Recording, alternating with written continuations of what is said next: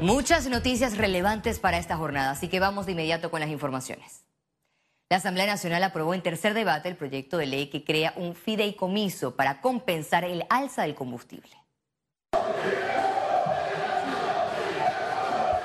Ante la presencia de los gremios transportistas, los diputados con 42 votos a favor enviaron la iniciativa legislativa al órgano ejecutivo para su sanción o veto.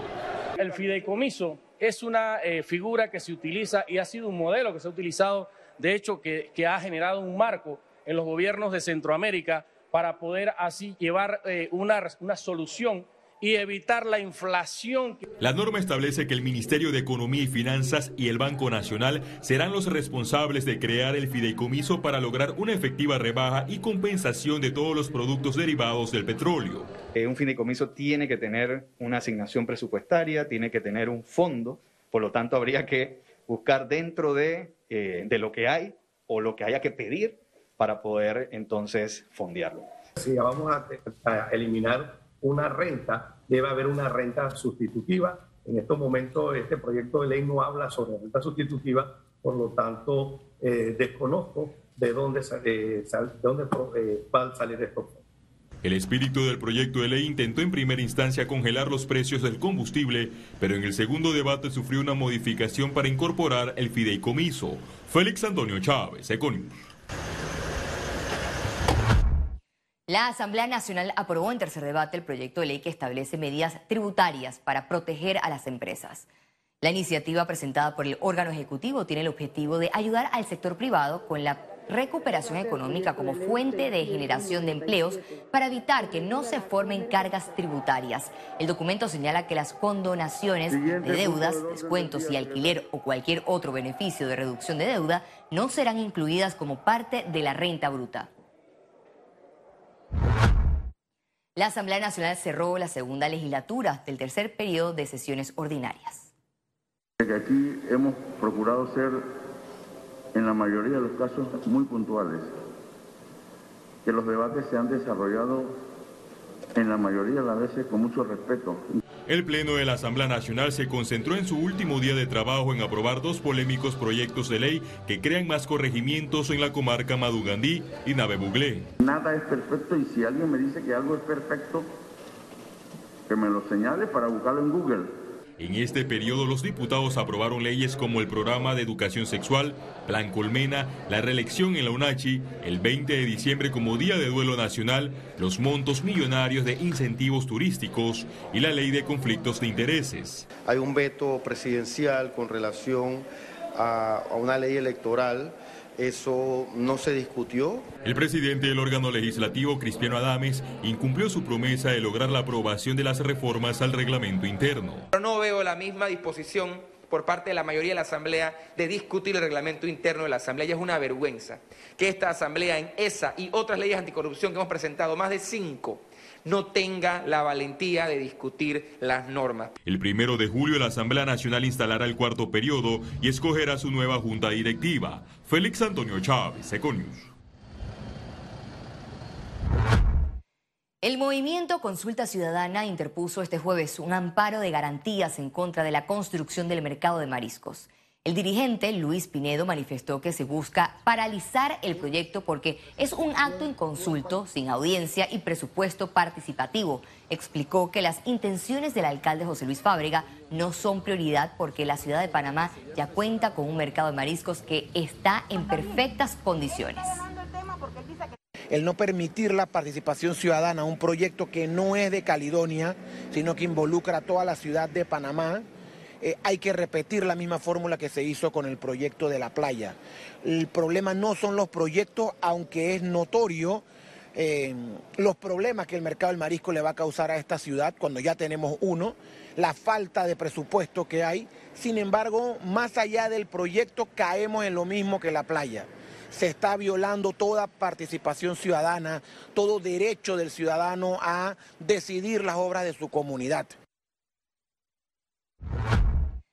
El magistrado del Tribunal Electoral, Eduardo Valdés Escoferi, defendió la ley de revocatoria de mandato contra los alcaldes.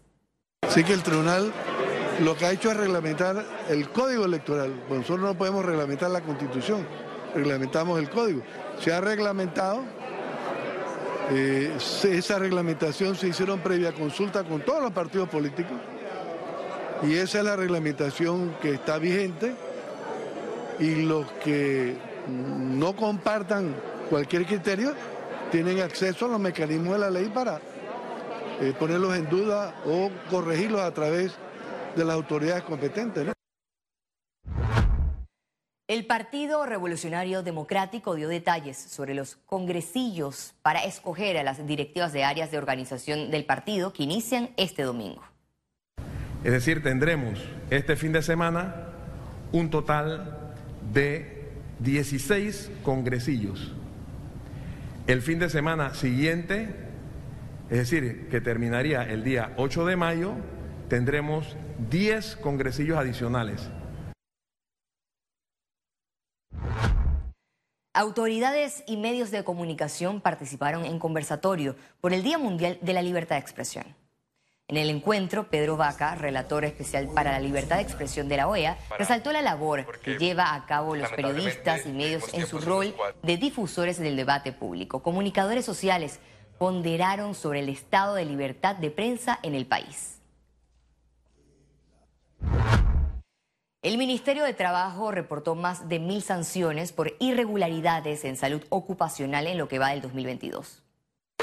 Este 28 de abril se celebró el Día Mundial de Seguridad y Salud en el Trabajo. Por ese motivo, el Ministerio de Trabajo realiza el segundo foro internacional bajo esta temática que busca mejorar la calidad de vida de los trabajadores. Nosotros hemos estado desde el Ministerio de Trabajo cumpliendo con el trabajo en equipo y tratando de establecer cada una de las inspecciones que hemos programado con estos sectores, importantes para nosotros, para poder evitar los accidentes y sobre todo implementando las nuevas medidas de bioseguridad que nos planteó el gran reto de la pandemia del COVID-19. En el evento, la ministra Doris Zapata firmó un memorando de entendimiento con su homólogo dominicano Luis Miguel de Camps. Para poder no solamente hablar, como de hecho lo estamos haciendo, sobre seguridad y salud en el trabajo, sino también hablar, por ejemplo, sobre la intermediación de empleo. En lo que va de 2022, Mitradel realizó 3.700 inspecciones, de las que resultaron 1.900 sanciones por irregularidades en salud ocupacional. Eh, los riesgos de salud y de seguridad no solamente son riesgos de accidentes fatales o de accidentes mínimos, también son riesgos psicosociales y también son riesgos ergonómicos que muchas veces las personas no los notan, pero que a la larga afectan el trabajo y afectan la salud del trabajador. Bueno, esta propuesta tiene la intención de que nosotros podamos evidenciar los tiempos de respuesta en lo que es el cuidado de la salud, de tener en cuenta lo que son los protocolos y los protocolos que tenemos actualmente cumplen con las necesidades que tiene la, población. Este viernes 29 de abril continuarán las conferencias de este foro en el Parlatino. Ciara Morris, Econews. El Ministerio de Trabajo se prepara para reclutar personal para el programa Empleo Solidario. La institución informó que desde ya está recibiendo personas de forma presencial para analizar su perfil y evaluar si aplican al programa desde el 11 de mayo. Habilitarán una plataforma para que tanto pymes como desempleados apliquen. Una estrategia de incentivo laboral post pandemia es un incentivo para las personas y empresas afectadas.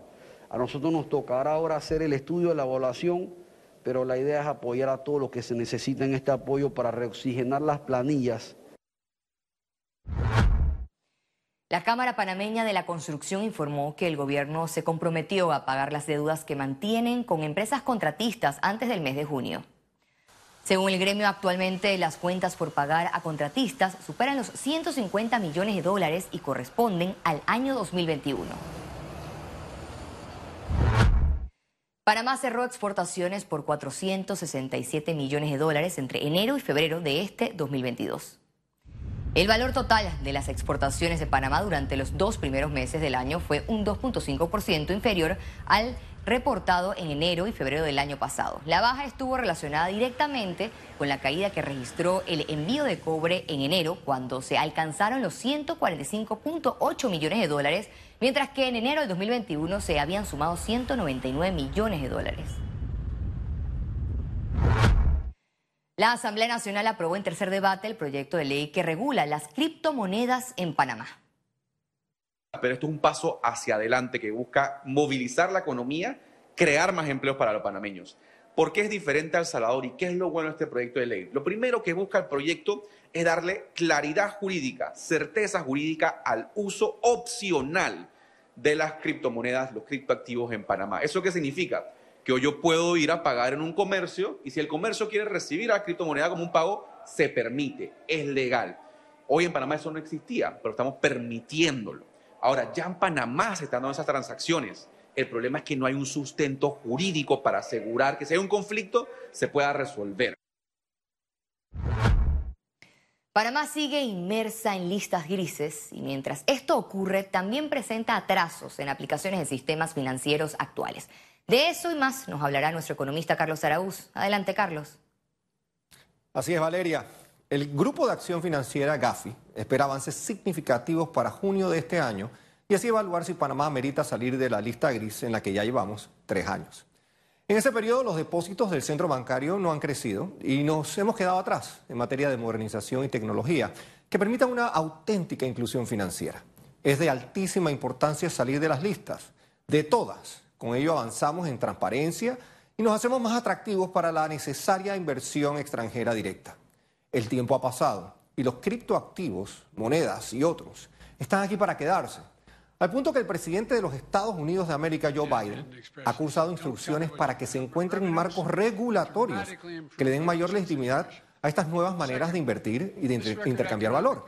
Pero, llamando a la cordura, reconocemos que es prácticamente imposible atender a un mercado como ese cuando los ojos del mundo aún nos catalogan como un centro financiero con marcadas limitaciones en el manejo tradicional de ahorros, de inversiones y activos de manera prístina y prolija.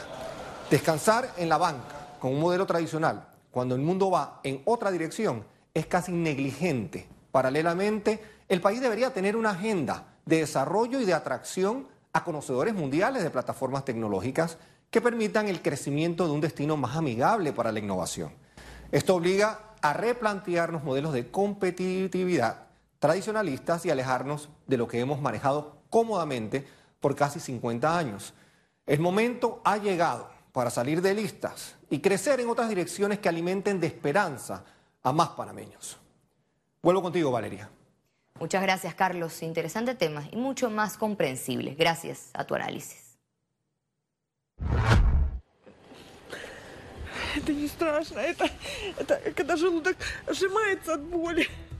La señora que ven en pantalla todavía está en shock. La ciudad fue bombardeada durante la noche. Esto ocurrió en medio de la visita del secretario general de la ONU. Los detalles al regreso en Internacionales.